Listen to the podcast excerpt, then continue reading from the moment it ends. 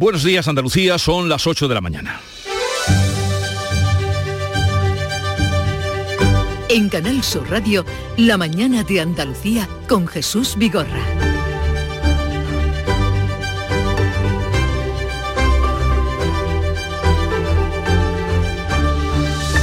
Estamos a 31 de mayo, pero políticamente con la vista puesta en el 19 de junio, por eso siguen los ecos de la encuesta publicada ayer por el Centro de Estudios Andaluces que daba mejores resultados al PP, que incluso se acerca a la mayoría absoluta y suma más que toda la izquierda. Los populares no necesitarían pactar con Vox y habría una fuerte bajada de ciudadanos. Con ese panorama, el Partido Popular pide calma, el PSOE movilización para mejorar los resultados y Vox advierte de que no facilitará el gobierno gobierno de Juanma Moreno si no entra en él. Al margen de la política, ya está estabilizado el incendio en el Cerro de San Miguel, en Granada. El fuego ha arrasado más de 170 hectáreas. Se espera que en las próximas horas pueda quedar controlado, mientras se sigue investigando si los dos jóvenes detenidos son los que provocaron el incendio. Y este martes se conocerán nuevos datos de la evolución de la pandemia del coronavirus, mientras se confirman nuevos positivos de la viruela del mono. Ya hay 120 casos en España, son 20 más que el viernes, cuatro de ellos en Andalucía. La mañana de Andalucía. Social Energy. La revolución solar ha llegado a Andalucía para ofrecerte la información del tiempo. Hoy esperamos cielos poco nubosos en Andalucía, salvo algunas nubes bajas y brumas eh, matinales en el tercio occidental. El viento soplará del oeste o suroeste, salvo en el interior oriental, donde serán variables flojos. Bajan las temperaturas mínimas en el Valle del Guadalquivir y en Cádiz y suben en zonas orientales. Ascenso general de las máximas, una subida que va a ser localmente notable en el interior. Granada marcará hoy la temperatura más alta, 34 grados 33 se alcanzarán en Málaga, Jaén y Córdoba, 31 en Sevilla, 27 en Almería, 25 en Huelva y 24 en Cádiz. Es el momento de ahorrar hasta un 70% en tu factura de luz. Este mes de mayo Social Energy presenta grandes descuentos en instalaciones premium en Face, con 25 años de garantía. Atrapa el sol con Social Energy y aprovecha las subvenciones. 955 441 111 o Social Energy energy.es. La revolución solar es Social Energy. Vamos a dar cuenta ahora de cómo están las carreteras en Andalucía. Conectamos con la DGT. Nos atiende Lucía Andújar. Buenos días. Muy buenos días. Hasta ahora tenemos complicaciones en Sevilla de entrada en la A49 a la altura de Tomares y también complicada en Málaga, la A7 a la altura de Cala Honda y San Pedro de Alcántara, todo ello en sentido Estepona. Por lo demás, circulación muy tranquila. No se registran más complicaciones, pero como siempre les insistimos, mucha precaución en las carreteras andaluzas. Y tenemos una última hora de un accidente mortal en Málaga, Carmen. Sí, ocurría anoche, pero ahora está informando el 112. Un hombre de 82 años ha muerto y otro de 80 ha resultado herido tras caer el coche en el que viajaban por un barranco en Alfarnatejo, en la provincia de Málaga. Como decimos, una persona, 80 años, ha fallecido, otro de 80 ha resultado herido cuando se ha caído por el barranco. Ha ocurrido en la carretera A4152. Te he dejado el coche como una patena, que me lo has traído... Por cierto, tenías debajo de la alfombrilla esta piscina climatizada de 50 metros con techo retráctil, tres niveles de profundidad, jacuzzi y socorrista titulado. Nunca un euro tuvo tanto valor. Super 11 de la 11. Por solo un euro, hasta un millón. Super 11 de la 11. A todos los que jugáis a la 11, bien jugado. Juega responsablemente y solo si eres mayor de edad. En Canal Sur Radio, la mañana de Andalucía con Jesús Bigorra. Noticias.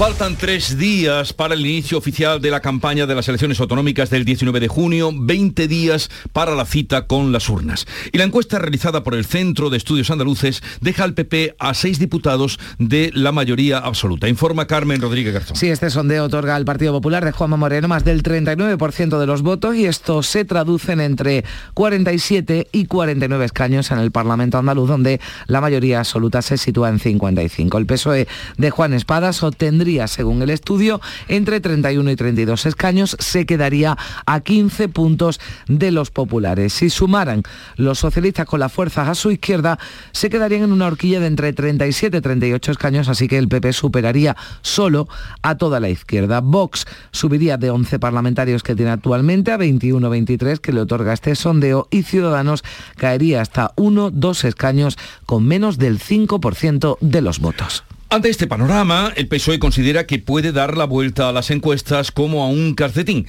El PP celebra los datos, pero llama a la prudencia para no caer en un exceso de confianza. Juan Espadas, el candidato socialista, ha restado en cualquier caso credibilidad al sondeo de Centra. Dice que el, el organismo está manipulado por el gobierno del Partido Popular, aunque según Espadas aún no hay nada decidido, lo decía anoche en Málaga. Con uno de cada tres andaluces sin decidir aún a quién va a votar, está claro que el resultado bueno, pues se, verá esa noche. ¿no? Por tanto, yo creo que la responsabilidad de los partidos políticos es ofrecer en nuestras propuestas es que los ciudadanos puedan analizar también y hacer un balance de gestión.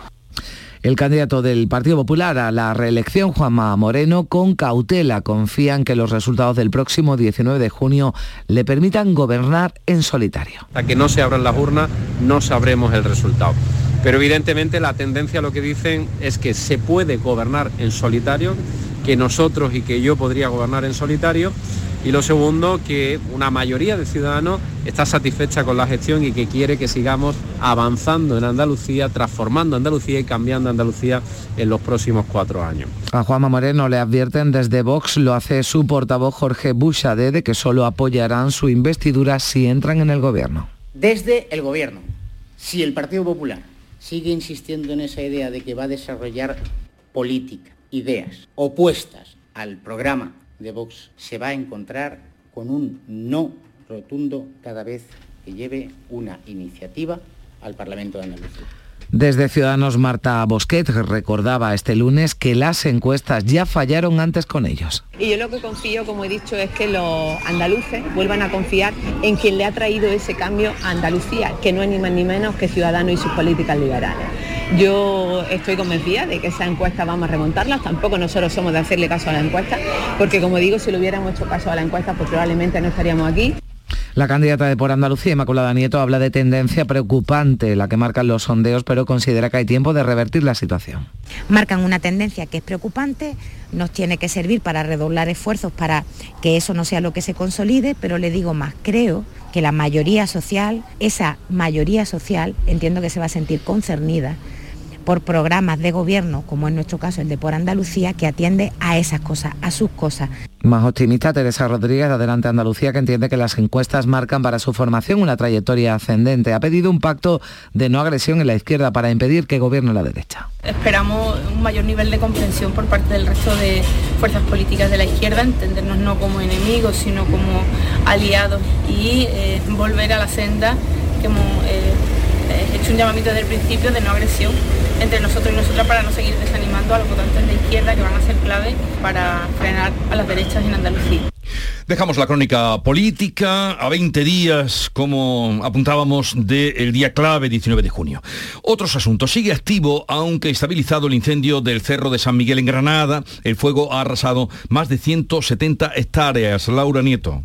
Casi 50 personas siguen trabajando allí en la zona afectada, lo han estado haciendo durante toda la noche. El incendio ha devastado 170 hectáreas de arbolado y matorral y como bien decías está estabilizado pero aún no controlado. Por eso trabajan intensamente tres grupos de bomberos forestales, un técnico de operaciones, un agente de medio ambiente y dos autobombas. Los efectivos del servicio antiincendios han perimetrado esta noche la zona de mayor riesgo para crear una vereda de seguridad que evite que el rescoldo empujado por el viento pueda saltar hacia la zona que no ha sido alcanzada por las llamas.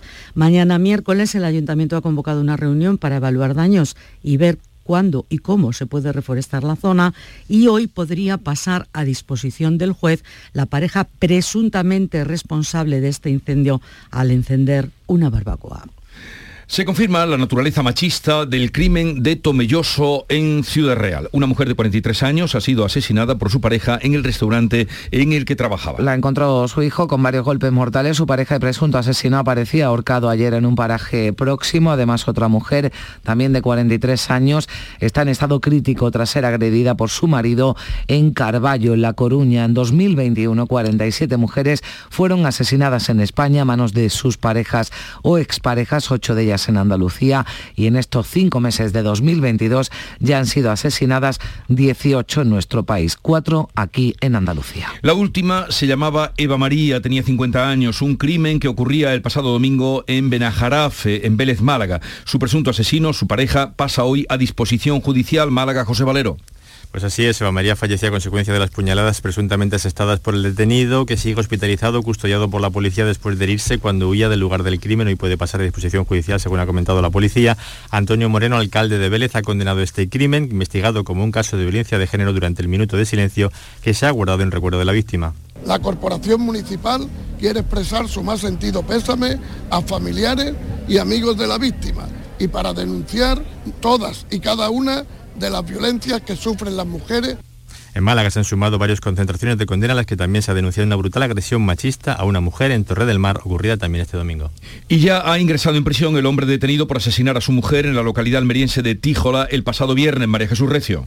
Después de prestar declaración durante toda la mañana ayer, el presunto asesino de Maite, su marido de 55 años, el juzgado único de Purchena ha decretado su ingreso en prisión provisional comunicada y sin fianza. Se entregó a la Guardia Civil unas horas después y fue uno de los hijos del matrimonio quien encontró el cuerpo sin vida de su madre en su casa en Tíjola. Los sindicatos UGT y comisiones obreras han convocado para este mediodía un minuto de silencio en la calle Javier Sanz, en repulsa por las cuatro muertes de mujeres en España, presuntamente a manos de sus parejas o exparejas en la última semana, tres de ellas aquí en Andalucía. Son 1.147 mujeres ya las que han perdido la vida por violencia machista desde 2003. Recordemos el teléfono, el 016, para las denuncias de maltrato.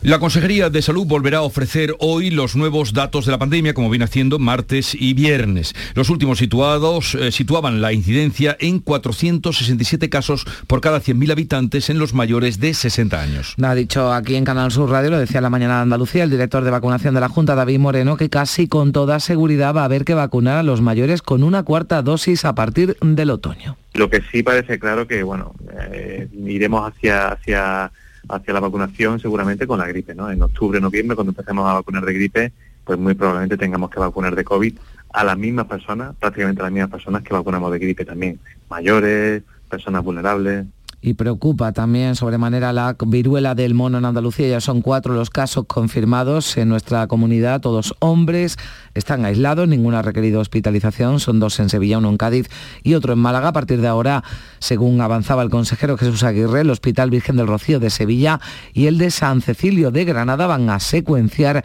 los casos sospechosos que se detecten en la comunidad y así no depender del Centro Nacional de Microbiología. Se podrá actuar con mayor rapidez. Lo que queremos es que se haga a la mayor brevedad posible para que en caso de sea positivo no estar pendiente de lo que nos diga el Centro Nacional de Microbiología, que tarda unos cuantos días, sino directamente actuar de forma rápida y, y cortar posibles contagios a través de la cadena epidemiológica. El Ministerio de Sanidad ha confirmado este lunes 120 casos de, de viruela del mono en España. Son 22 más que los notificados el pasado viernes. Y los precios siguen subiendo, ustedes lo habrán notado, pues ahora se confirma que subieron en mayo, según el dato adelantado del IPC de este mes, la inflación sube cuatro décimas y se sitúa en el 8,7%. Sí, se truncan así las expectativas de una caída progresiva de la inflación. Habrá que esperar a ver qué pasa en junio y cómo puede influir en el IPC la anunciada rebaja de la luz. De momento, la inflación interanual ha subido cuatro décimas, está en el 8,7%,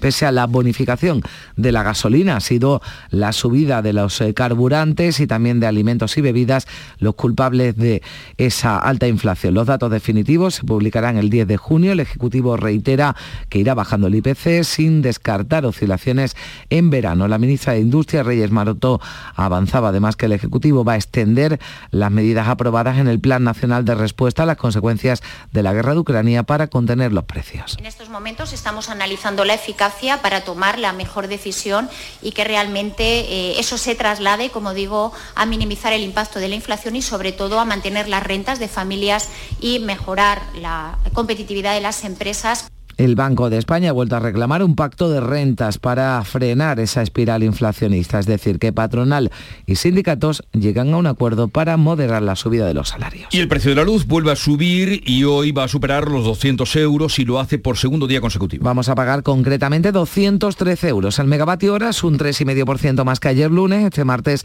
el tramo más barato es de 3 a 5 de la tarde. El precio del megavatio hora se pagará ya a 180 euros. El más caro ya ha pasado de 7 a 8 de la mañana, donde has llegado casi a 250 euros. Mayo termina con un precio medio de 187,12 euros, muy por debajo de los precios marcados en marzo cuando se alcanzaron los 283 euros el megavatio hora, pero nada menos que un 178% más caro que el mismo mes del año pasado. Los líderes de la Unión Europea han acordado a última hora de esta noche, ya madrugada, prohibir más de dos tercios de las importaciones de petróleo de Rusia, el que llega por barco y no por oleoducto. Veto, por tanto, parcial y no total al crudo ruso para contentar a Hungría, que desde el principio se ha opuesto a prescindir del combustible ruso por su alta dependencia. La excepción es también, se extiende también para República Checa y Eslovaquia. Solo estos tres países seguirán recibiendo petróleo ruso por tierra. La presidenta de la Comisión Europea, Ursula von der Leyen, se felicitaba por el paso dado. Es un gran paso adelante el que hemos dado hoy, porque ya nos habíamos deshecho del carbón y esto ya era muy difícil. Ahora tenemos un acuerdo político sobre cómo eliminar el petróleo en un marco de tiempo claro. Y satisfecho se ha mostrado también el presidente del Consejo Europeo que celebra que se corta así una importante fuente de financiación de la guerra, que se ejerce máxima presión sobre Rusia para poner fin a la invasión. Pedro Sánchez va a hacer su valoración este martes, pero el Ejecutivo ya avanza que está contento, aunque le habría gustado más que el embargo hubiese sido total. El presidente del gobierno se ha comprometido ante la OTAN a incrementar el gasto militar y ha pedido comprensión a los españoles. Ha dicho que es imprescindible hacer este esfuerzo si se quiere preservar la seguridad y la estabilidad del modelo democrático. Pedro Sánchez lanzaba este mensaje en el acto institucional por el 40 aniversario de la entrada de España en la Alianza Atlántica y que se celebraba este lunes en el Teatro Real de Madrid. Es imprescindible en consecuencia que reforcemos nuestra capacidad de disuasión, lo cual sin duda alguna va a exigir capacidades militares modernas, capaces, disponibles, que solo se adquieren mediante un aumento de la inversión en defensa. Debemos hacer ese esfuerzo. El rey Felipe VI, que presidió el acto, valoraba lo que significó para España la entrada en la Alianza Atlántica y además advertía a la OTAN de que no olvide la amenaza del yihadismo y la inestabilidad de África. Pero nuestra seguridad colectiva también requiere que la Alianza preste cada vez más atención a los desafíos de la Dirección Estratégica Sur, donde el terrorismo de matriz yihadista amenaza directamente a nuestras sociedades pero con ocasión de esta efemérides, el gobierno volvió a mostrar sus diferencias. Al acto no asistieron los ministros de Unidas Podemos ni representantes de la formación por su postura crítica con la OTAN y con la celebración en Madrid de la próxima cumbre. Esa ausencia de los ministros de Unidas Podemos en el acto del 40 aniversario del ingreso de España en la OTAN ha puesto de manifiesto la división existente en el gobierno de coalición sobre la Alianza Atlántica cuando queda menos de un mes para esa cumbre en Madrid. El PP ha aprovechado para pedir al presidente que dirima las diferencias y que pida explicaciones a sus socios. La OTAN es una institución clave para España y el principal apoyo de Sánchez en el acto ha sido la oposición, así lo destacaba el coordinador general del PP, Elías Bendodo, que afeaba que parte del gobierno y sus socios estén empeñados en desprestigiar a la alianza. Es una lástima que es parte del gobierno y sus socios no tengan esto claro y se empeñen en desprestigiar las instituciones atlánticas porque eso lo que hace es erosionar la imagen de nuestro país. El portavoz de Ciudadanos en el Congreso, Mundo Val, se ha sumado a las críticas del PP. La ausencia de los ministros de Unidas Podemos perjudica a España en el ámbito internacional. Asegura Val que lo ha calificado de lamentable. Resulta lamentable que estando hoy en un día de celebración, en un día de fiesta para conmemorar ese cuadragésimo aniversario del ingreso de España en la OTAN, hoy aquí en el Teatro Real no esté Podemos, no estén los socios del Gobierno. El portavoz de Podemos, Javier Sánchez, dice que defienden la paz y un concepto de seguridad de la gente que refuerce los derechos sociales. Y nosotros, desde luego, no vamos a esconder que si a nosotros nos dan a, elegir entre eh, multiplicar los gastos en tanques y metralletas o en contratar más eh, médicos para la atención primaria o más profesores para nuestros niños y nuestras niñas, nosotros lo tenemos claro. La prioridad para nosotros es el gasto social. Y el Consejo de Gobierno aprueba este martes la oferta de empleo público para estabilizar a los contratados temporales de la Administración de la Junta. Prevé dar luz verde al plan para prevenir los efectos de las temperaturas excesivas sobre la salud también y a la primera estrategia de conciliación en Andalucía. Son asuntos que están en el orden del día de esa reunión semanal del Gobierno andaluz. También se reúne el Consejo de Ministros que va a aprobar un plan estratégico de la economía social y los cuidados que está dotado con 800 millones de euros, un PERTE que implica a 12 ministerios en nueve líneas de actuación. Se trata de buscar el máximo impacto de los fondos europeos para modernizar un sector que representa el 10% del PIB y que ocupa a más de 2 millones de trabajadores en 43.000 empresas. Los trabajadores transfronterizos pueden cruzar desde hoy las fronteras de Ceuta y Melilla con Marruecos. Esta medianoche ha comenzado la segunda fase de la reapertura gradual acordada entre Madrid y Rabat después de 26 meses de cierre. Los transfronterizos son marroquíes que pueden acceder a las ciudades autónomas por su permiso de trabajo, pero sin posibilidad de pernoctar, por lo que deben regresar a su país antes de que finalice el día. Son en su mayoría empleadas del hogar o trabajadores de la construcción. Durante este tiempo a muchos les han caducado los documentos o no los han renovado, por lo que se calcula que de los 3.000 que cruzaban antes del cierre, hoy no llegarán a 300. El gobierno español quiere evitar la economía sumergida y ejercer un mayor control sobre el tránsito de personas. Los pasos a esta hora están tranquilos, de hecho no hay constancia de que haya cruzado nadie por ellos en las primeras horas de la noche. Son las 8.21 minutos de la mañana. La mañana de Andalucía. El 19 de junio de 2022 son las elecciones al Parlamento de Andalucía. Si quieres votar ese día y no puedes hacerlo, adelántate y hazlo por correo. Solicita la documentación necesaria hasta el 9 de junio en cualquier oficina de correos de forma gratuita o en la web correos.es. Una vez solicitada y recibida en tu domicilio, podrás enviar tu voto por correo certificado hasta el 15 de junio de forma gratuita. 19 de junio de 2022. Elecciones al Parlamento de Andalucía. Infórmate llamando al teléfono gratuito 919-0622 o entra en eleccionesparlamentoandalucía2022.es. Junta de Andalucía. ¿Por qué Agua Sierra Cazorla es única? El equilibrio de su manantial es único, el más ligero en sodio, la idónea para la tensión arterial, más rica en magnesio, calcio y bicarbonato y ahora agua Sierra Cazorla con los refrescos saludables de verdad. Sin azúcar y sin gas, más naranja y limón. Agua Sierra Cazorla, la única en calidad certificada.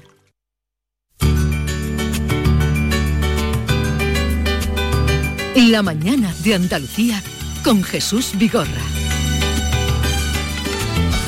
Vísperas de Rocío, las hermandades de Ayamonte y Isla Cristina caminan ya hacia la aldea para la romería del próximo lunes. Son las primeras filiales onubenses en salir y la capital ya se prepara para la salida de emigrantes y Huelva. Sonia Vela.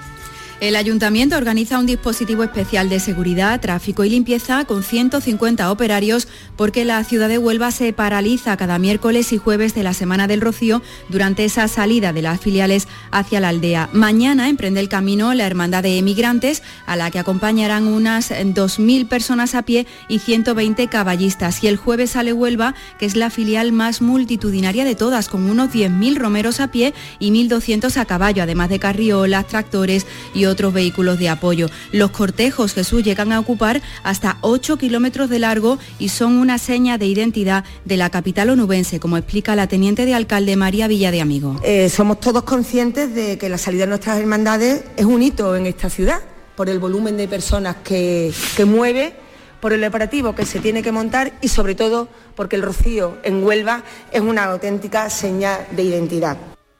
Y desde Canal Sur Radio Huelva tendremos programas especiales con cinco horas en directo mañana, otras cinco el jueves, para llevarles todo lo que ocurra en la ciudad y también por los caminos, donde, por cierto, hoy ya emprenden el camino Punta Umbría y, como tú has dicho al principio, han pasado su primera pernocta en los caminos Ayamonte e Isla Cristina. Dos hermandades sevillanas inician hoy el camino hacia el Rocío. De la capital sale la castrense de Tablada, que adelanta este año un día su salida, y hoy comienza el embarque de las hermandades del Rocío en Sanlúcar de Barrameda. De las 16 hermandades que transitan por la provincia de Cádiz, 12 de ellas cruzan el río Guadalquivir. Pablo Cosano. Pues sí, Jesús, lo van a hacer desde la playa de Bajo de Guía, en la provincia de Cádiz, hasta la playa de Malandar, ya en el Coto de Doñana, en la provincia de Huelva. La primera hermandad que cruza, además está haciéndolo ya desde hace algunos minutos, es la de mi pueblo, la línea de la Concepción. Es la primera que pasa. Después irá Chiclana, San Fernando, Ceuta, Chipiona, Arcos, Cádiz, Rota y Puerto Real. Eso solo en la jornada de hoy. Mañana serán las más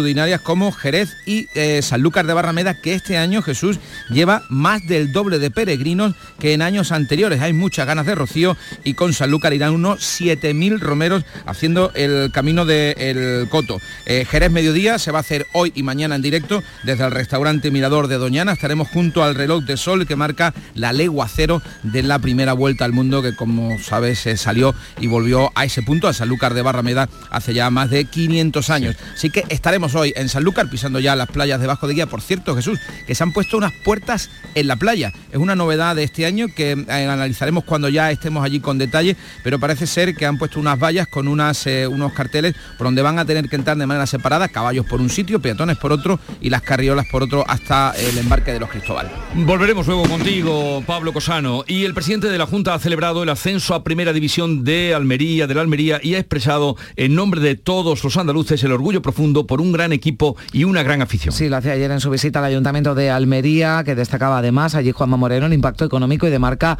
del ascenso, porque no solo es una buena noticia deportiva, también lo es económica. De hecho, la Cámara de Comercio de Almería calcula en 20 millones de euros al año lo que supondrá que el equipo de la ciudad esté en primera división. Estar en la categoría máxima del fútbol español supone la llegada de los grandes clubes y eso implica también el viaje de aficionados en cada partido. Y vamos a tener ocasión ahora de felicitar al alcalde Ramón Fernández Pacheco Monterreal, alcalde de Almería. Buenos días, alcalde. Hola, muy buenos días. Lo primero, felicidades y enhorabuena por ese ascenso. Bueno, muchísimas gracias. La verdad que es una gran noticia que nos hace muy felices a todos los almerienses. Y en el día de hoy, esta tarde, em, ¿en qué van a consistir las celebraciones, sobre todo las que afectan directamente a usted y al ayuntamiento que representa? Bueno, pues sí, esta tarde Almería va a estar de fiesta, ¿no? Yo creo que el motivo bien lo merece. A las siete y media de la tarde va a salir la caravana con el autobús descapotable con los jugadores, el cuerpo técnico y, todo el equipo. A las siete y media desde el estadio se van a dirigir a, en primer lugar a la sede de alcaldía, en el antiguo preventorio, allí le haremos la recepción oficial en nombre de toda la ciudad. Y a continuación se irán hacia la Plaza de las Velas, donde hay eh, la Plaza de las Velas es donde desemboca la Rambla de Almería, la Avenida Federico García Lorca. Allí em, hay una fiesta preparada para que los jugadores puedan dirigirse también a la afición desde el propio autobús descapotable para acabar a las 10 de la noche eh, en el estadio con un espectáculo de luces, de música, sonido, eh, fuegos artificiales. En fin, una noche que se presume larga, pero de alegría, porque como digo, estamos muy contentos con este ascenso, conscientes como somos de que nos va a traer cosas muy buenas a todos los almerienses. Usted que ha liderado todos los movimientos para las que se mejoren las comunicaciones, ¿dará esto también un empujoncito? Porque, por ejemplo, las celebraciones se han tenido que retrasar porque no podían volver en el día los jugadores. Bueno, esto es la historia de siempre en Almería, ¿no? Yo mismo eh, me quedé sin ir al partido de Leganés porque no tuve como, como subir a Madrid, ¿no? Em, y así siempre con Almería, ¿no? Esperemos que esto sea un nuevo aliciente para poner las pilas al Ministerio y que de una vez por todas comprenda que una ciudad que vive de la exportación de fruta y verdura, que vive del turismo, eh, que tiene más de 200.000 habitantes, no puede seguir desconectada del resto del país eh, de la manera tan alarmante en la que estamos. ¿no? Eh, esperemos que cuando el Madrid, el Barça o el Sevilla encuentren serios problemas para llegar a nuestra ciudad, pues eso ejerza de lobby también, ¿no? Y, consigamos de una vez por todas conectarnos, ojalá. Pues esperemos que así sea. Alcalde, que tengan un día mm, de celebración, que sea alegre y desde luego sin olvidar también las reivindicaciones que usted mismo acaba de apuntar. Lo dicho, enhorabuena y a disfrutar ahora de lo conseguido por el Almería. Muchísimas gracias a todos, buenos días. Adiós. Pues vamos acercándonos al final ya. Vamos a conectar esta mañana con el paso de las Hermandades del Rocío. Lo haremos con el paso de Sanlúcar de Barraeda. Volveremos por allí. Y también en, Coria, en Coria del Río, que se va ya, ya está de camino. Nuestra compañera Charo Jiménez, que también nos va a contar, porque también es un paso obligado para muchas hermandades, esa barcaza de Coria con la que se cruza el río y que también es eh, sitio ¿no? emblemático en estos días de, camino. Hay que tener, hay que avisar también a los oyentes que lo tengan en cuenta, Jesús, que son días complicados de tráfico. En, ah, sí, sí, en Sevilla, exactamente. Mañana ya lo contaremos, que será cuando salgan calma. algunas ya grandes eh, hermandades que se ponen en camino, en Huelva también, que se prepara ese dispositivo, y en Sanlúcar de Barrameda, tenganlo en cuenta que también es día hoy de muchísima gente, muchísimos eh, romeros que cruzan hacia el Parque de Doñana. Bueno, eh, Carmen, hasta mañana. Adiós, Jesús. Y a todos ustedes en un momento volvemos a la actualidad con la charla que mantendremos con África Mateo, Antonio Suárez Candilejo y Teo León Gros para analizar todo esto que les venimos contando desde las 6 de la mañana.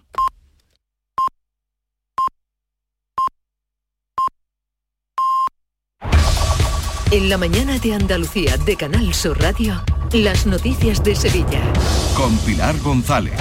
Hola, buenos días. A esta hora hay retenciones en la entrada a Sevilla por la A49 de 4 kilómetros, uno por el patrocinio, dos en el Centenario sentido Huelva y uno también en el nudo de la gota de leche sentido Ronda Urbana Norte, donde el tráfico es intenso. Intenso también es el tráfico en la entrada a Sevilla por el Alamillo, Avenida Juan Pablo II y Puente de las Delicias, Avenida de la Paz y en la Avenida de Andalucía sentido Ronda del Tamarguillo. Toma hoy las riendas de tu futuro energético. Sonen Battery, líder europeo en acumulación solar fotovoltaica para hogares y empresas, patrocina este espacio. Tenemos intervalos de nubes bajas y brumas matinales en el Bajo Guadalquivir, viento del oeste o suroeste y la máxima prevista es de 33 grados en Écija, 30 en Lebrija y 31 en Morón y en Sevilla. A esta hora 17 grados en la capital.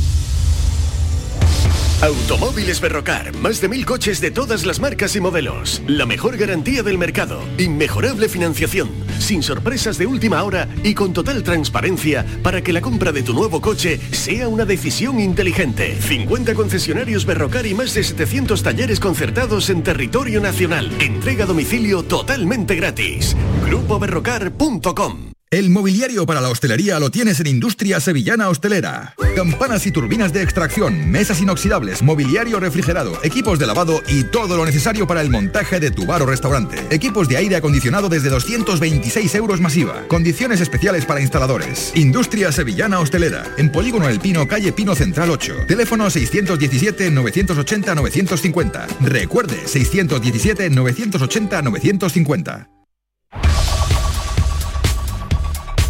Inician hoy el camino las hermandades de Utrera, La Algaba, Salteras, Valencina, Alcalá de Guadaira, Tomares, también Isla Mayor, Coria, las cabezas de San Juan, Albaida, San Juan de Anafarache y Mairena del Alcor. Todas inician el camino hacia la aldea del Rocío. De la capital sale la castrense de Tablada, que adelanta este año un día su salida. El responsable del plan Romero, Antonio Bajuelo, ha pedido en Canal Sur Radio mucha precaución para evitar cualquier riesgo de incendio forestal, porque eso, advierte, conllevaría otros problemas. En época de alto peligro de incendios forestales, de tal manera que tener que evacuar una parada de una hermandad es algo que provocaría bastante conflicto y en la propia hermandad y por parte de los servicios de emergencia que tengan que actuar.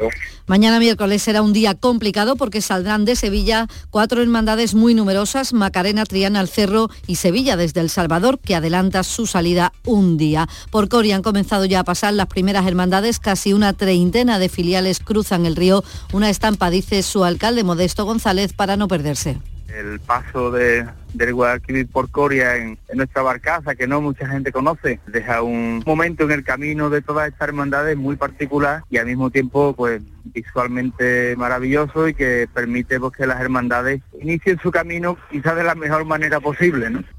Hablamos de salud. El Hospital Virgen del Rocío secuencia desde hoy los casos de viruela del mono. Analiza los casos sospechosos en Andalucía junto con el de San Cecilio de Granada. El consejero de salud Jesús Aguirre espera así ganar tiempo para atender a los afectados. Lo que queremos es que se haga a la mayor brevedad posible para que en caso de sea positivo no estar pendiente de lo que nos diga el Centro Nacional de Microbiología, que tarda unos cuantos días, sino directamente actuar de forma rápida y cortar posibles contagios a través de la cadena epidemiológica. De momento en nuestra provincia siguen aisladas en su domicilio las dos personas contagiadas y hay un tercer caso en investigación. Y la Asociación Española contra el Cáncer en Sevilla va a solicitar que la Plaza de España y el Parque de María Luisa sean espacios libres de humo de tabaco. Se engloba dentro de una campaña de recogida de firmas hoy en toda España para liberar de humos lugares emblemáticos de las ciudades con motivo del Día mm, Mundial sin Tabaco. Y es que el 72% de los menores están expuestos al humo del tabaco, lo dice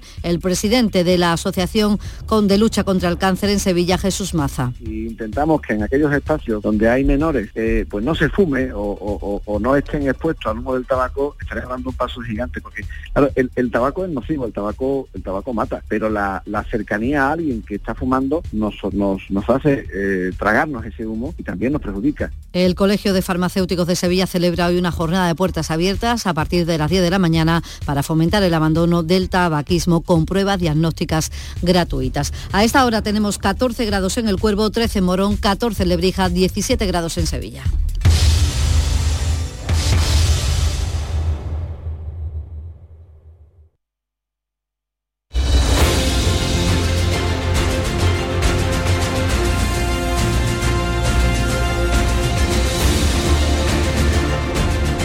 8.35 minutos de la mañana de un día luminoso y en lo meteorológico agradable, aunque dicen que van a ir ascendiendo las temperaturas. Enseguida entablamos charla, conversación con África Mateo, Antonio Suárez Candilejo y Teo León Gross. Buenos días. En el sorteo de mi día de la 11 de ayer, la fecha ganadora ha sido... 15 de noviembre de 1938. Y el número de la suerte, el... 2. Recuerda que hoy, como cada martes, tienes un bote millonario en el sorteo del Eurojackpot de la 11. Disfruta del día. Y ya sabes, a todos los que jugáis en la 11, bien jugado.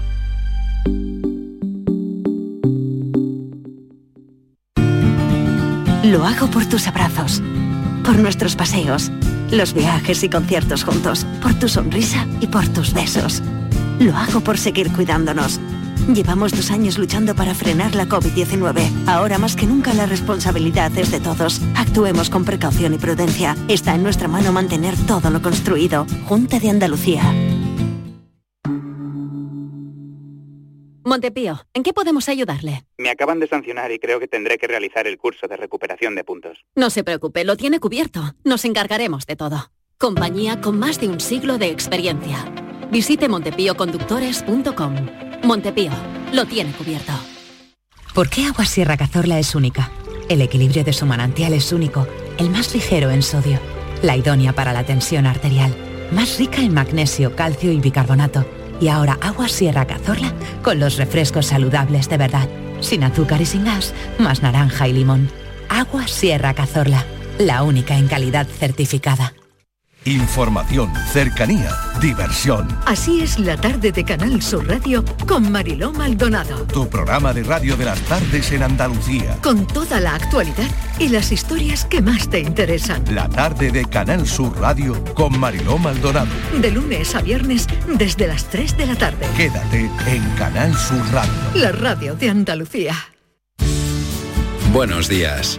En el sorteo del cupón diario celebrado ayer, el número premiado ha sido 73.478.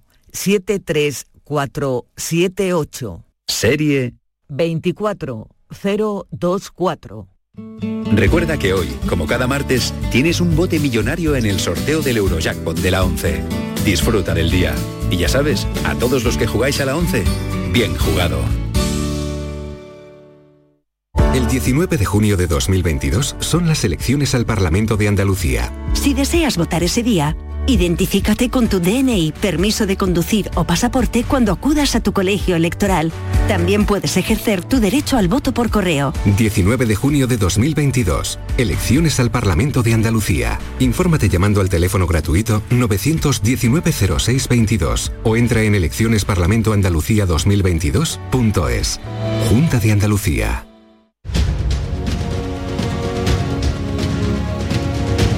La mañana de Andalucía con Jesús Vigorra. Y para comentar la actualidad que les venimos contando desde temprana hora, hoy contamos con África Mateo, delegada de Ideal en el Ejido. Buenos días, África. Buenos días.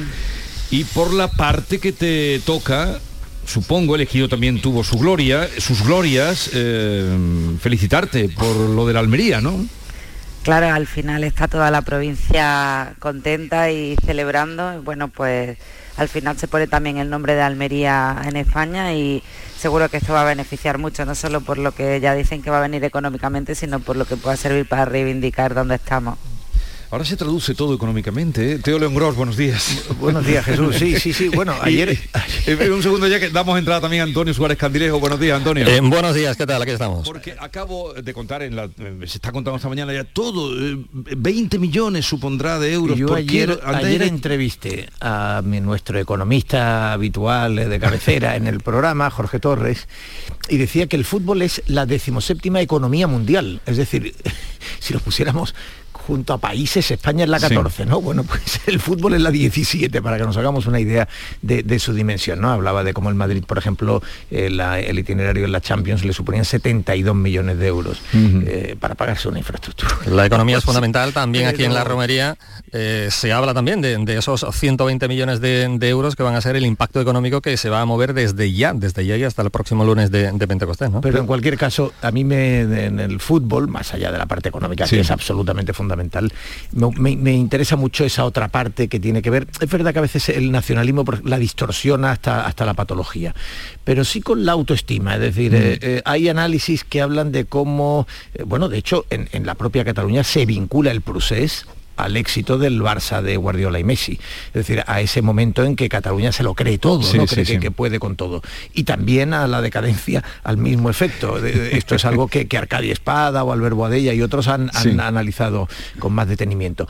Pero tiene, tiene, hay un efecto vinculado a la autoestima que sí me, gusta, ¿no? Es decir, uno, esas subidas a primera división de repente son una sacudida, así que yo lo celebro mucho para Almería. Pues ciudad de primera división. Dime, dime, África. No, ayer eh, con motivo de los premios de gastroturismo de Ideal, que estuve en Granada, eh, que claro, ha descendido el Granada y hablaba con, estaban muchos hosteleros, muchos restauradores y decían que sí, que sí que genera un movimiento en la ciudad, pero que tampoco es el movimiento que todos esperamos, que al final eh, el público que asiste al fútbol va con el tiempo que va, sobre todo dependiendo cómo sean las comunicaciones, y que tampoco es un gasto como el que a priori se espera en una ciudad, ellos lo han vivido porque el Granada ha estado en primera toda esta temporada.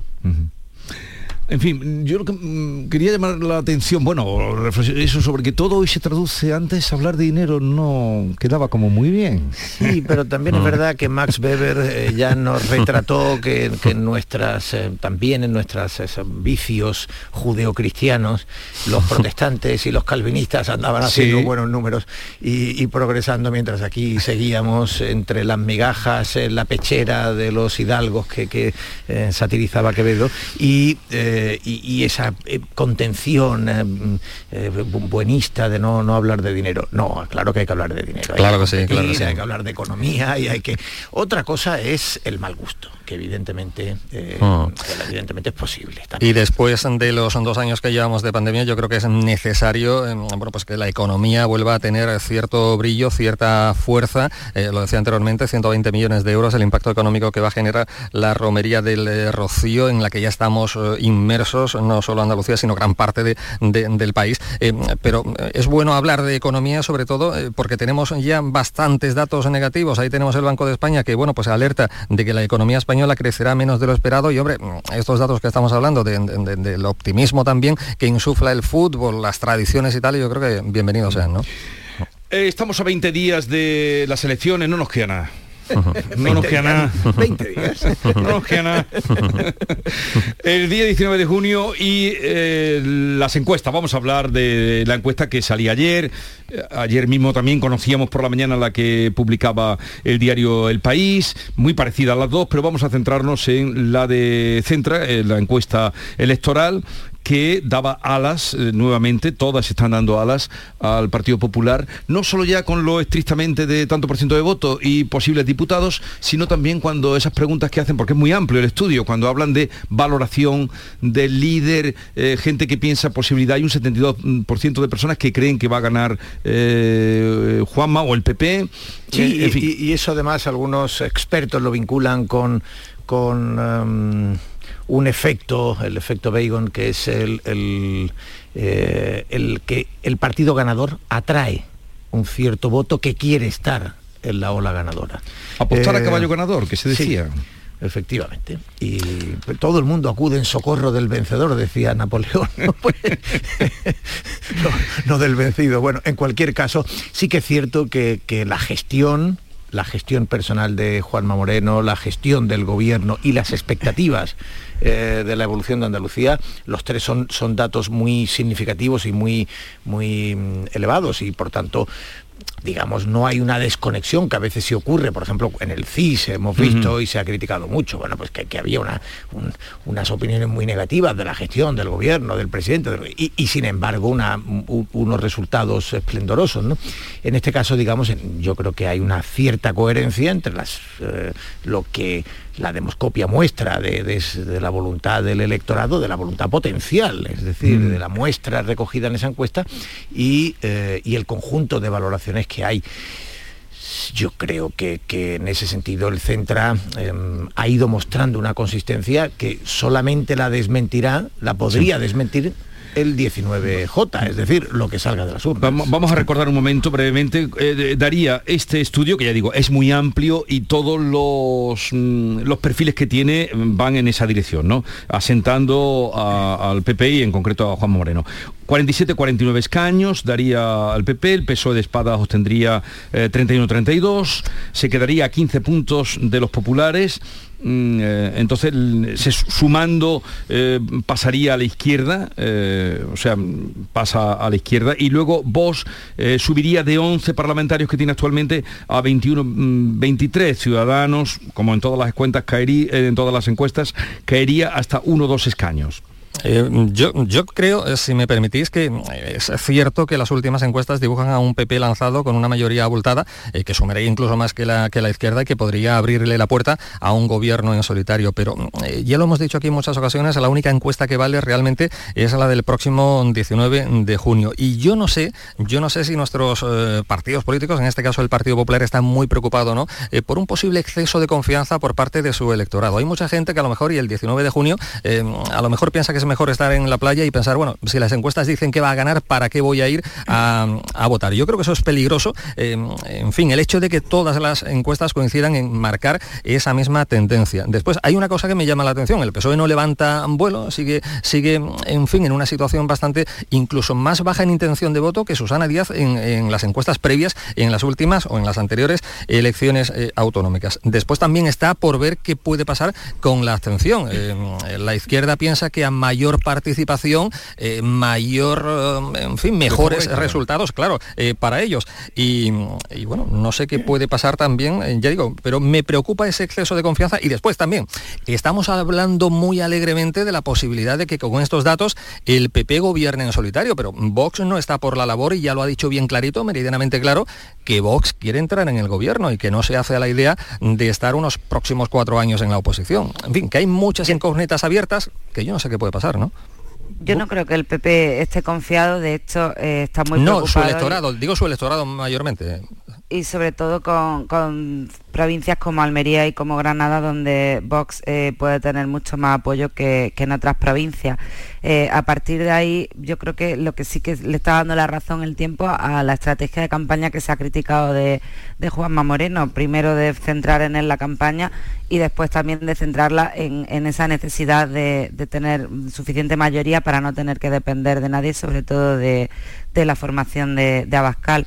Eh, le está dando la razón porque las encuestas le, van dando mejores resultados a medida que, avanza la convocatoria electoral.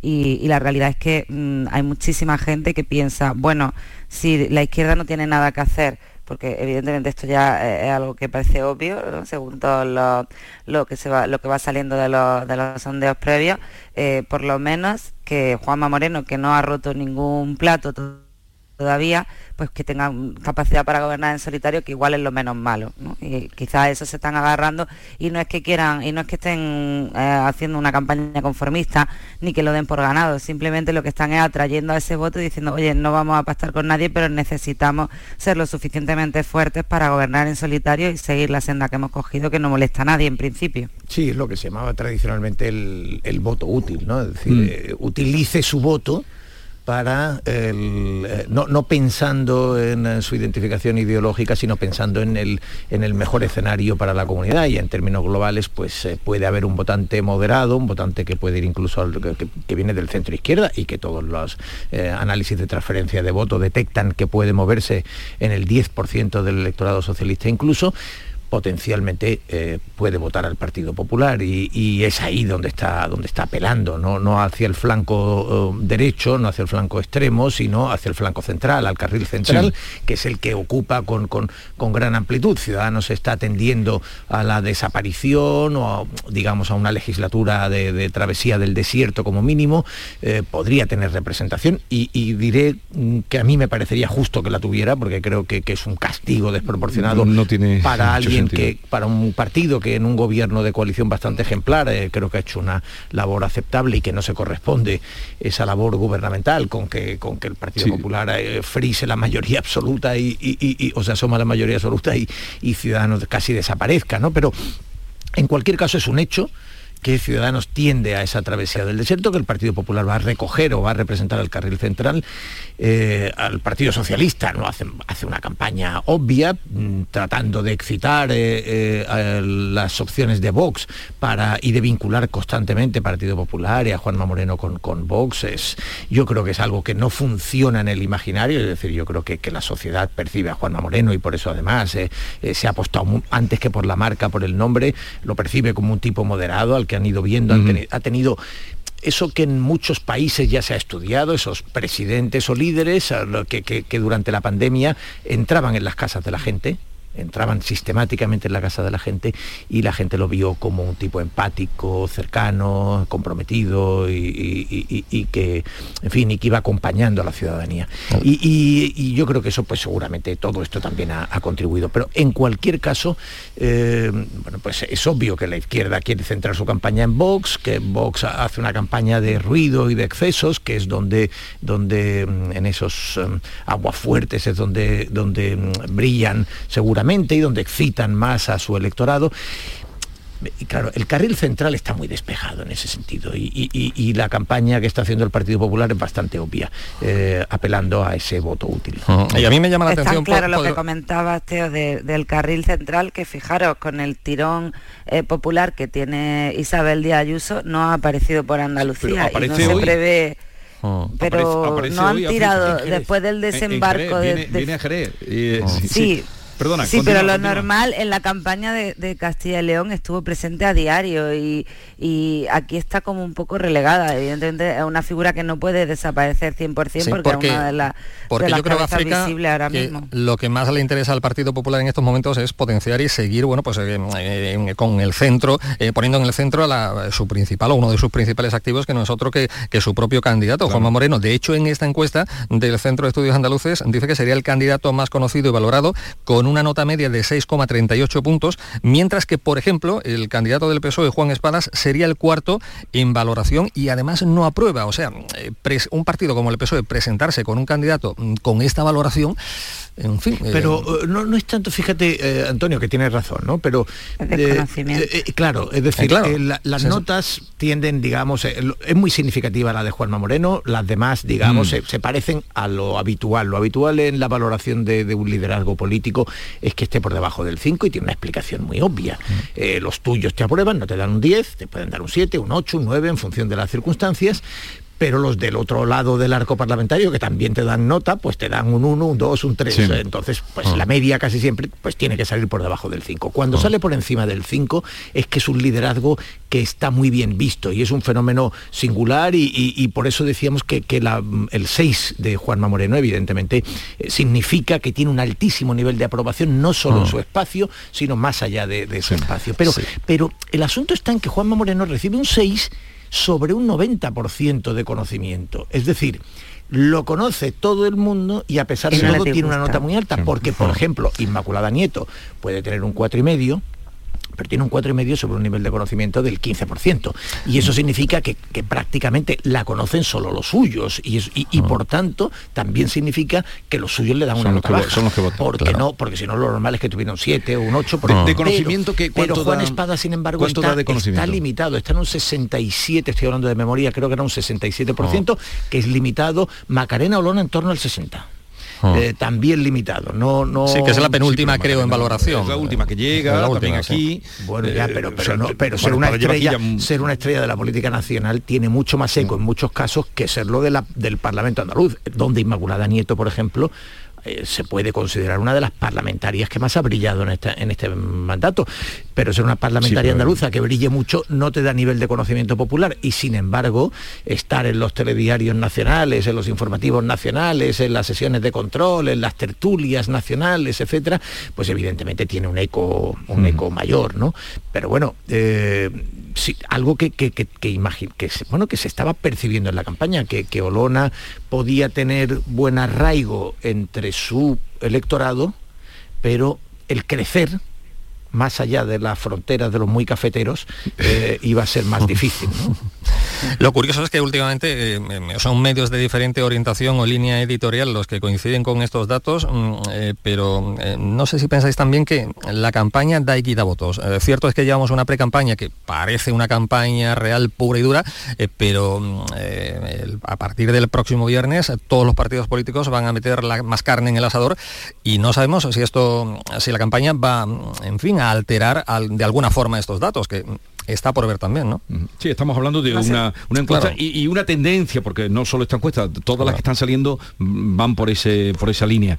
África. Sí, en cual- no, en cualquier caso, yo lo que sí percibo es que eh, veo a la ciudadanía muy desconectada de, de la campaña electoral y de las elecciones.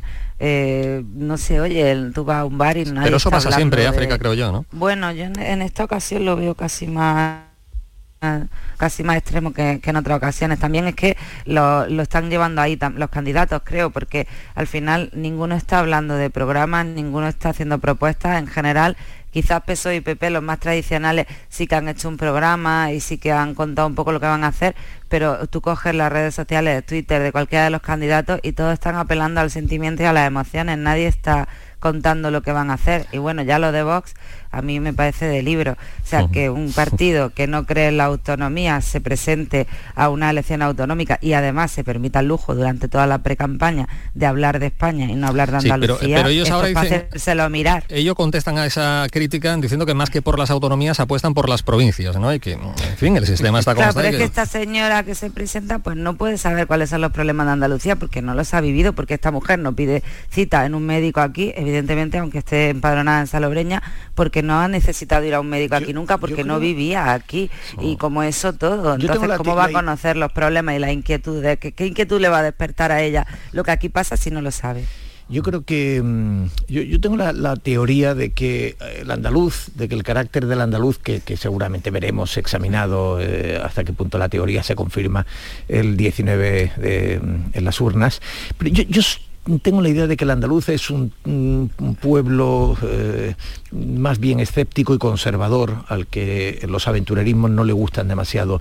Yo creo que hemos- visto campañas en otras comunidades, eh, sobre todo particularmente en el caso de Cataluña y Madrid, eh, donde el ruido generaba pues una gran fascinación y una gran agitación. Y me da la impresión de que eso aquí conecta poco, es decir, que, que evidentemente para todo hay un público, pero y más en una comunidad con 8 millones y medio de habitantes, pero pero la idea general eh, o la percepción general que tengo es que en Andalucía no gustan demasiado esos, esos excesos. Y mm, bueno, y ya digo, lo veremos confirmado en las urnas o no, pero en todo caso la percepción es que es un pueblo conservador y... ¿Con esto qué quiere decir? Que, no le ve mucho recorrido, bueno, están dándole, eh, duplica casi los votos vos, que Macarena Olona... Digo en cuanto al, a la percepción que comentaba África de la campaña, ¿no? De que no, de que no está generando, no está suscitando, porque eh, lo que tiene de moderada es muy normal y lo que tiene de ruido es demasiado ruidosa.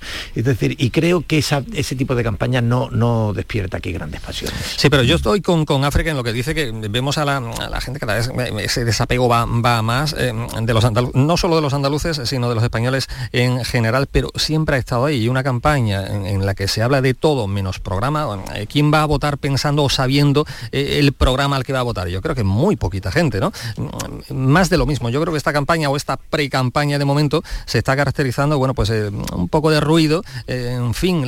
No, ahora, se acelera. claro, claro, ahora a tope a partir del viernes, ¿no? y, aquí, no, pero y lo que me llama la atención es nadie va a votar por la deflación del tramo del IRPF. no, pero el problema es que se está haciendo un plebiscito de, lo que va a pasar a nivel nacional. Este es el grave problema, que estas elecciones se, se están viendo como un plebiscito por los políticos, claro. Entonces me parece un desprecio a toda la población. Y lo que me llama la atención es que ahora se está poniendo de moda entre algunos partidos políticos, yo creo que de, todo, de cualquier signo, el, turismo político. Eh, me explico, desde hace ya algunas semanas, aquellos candidatos, aquellos que conforman las diferentes listas a las próximas elecciones, se están dejando ver en romerías, fiestas populares, verbenas, eh, que antes no hacían. Y claro, me llama mucho la atención, pero sí, eh, claro, y, la próxima la próxima romería del Rocío, preparemos, ¿no? Porque vamos a ver muchas caras. Siempre también. Sí, ¿eh, pero ahora, pero, pero ahora en, en, terreno preelectoral yo creo que más todavía, ¿no?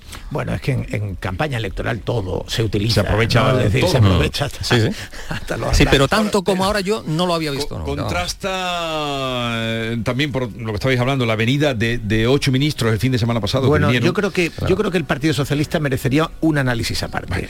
Eh, de esto vamos a hablar un poquito más después de las nueve, que estamos ya a punto de alcanzar que suenen las señales horarias.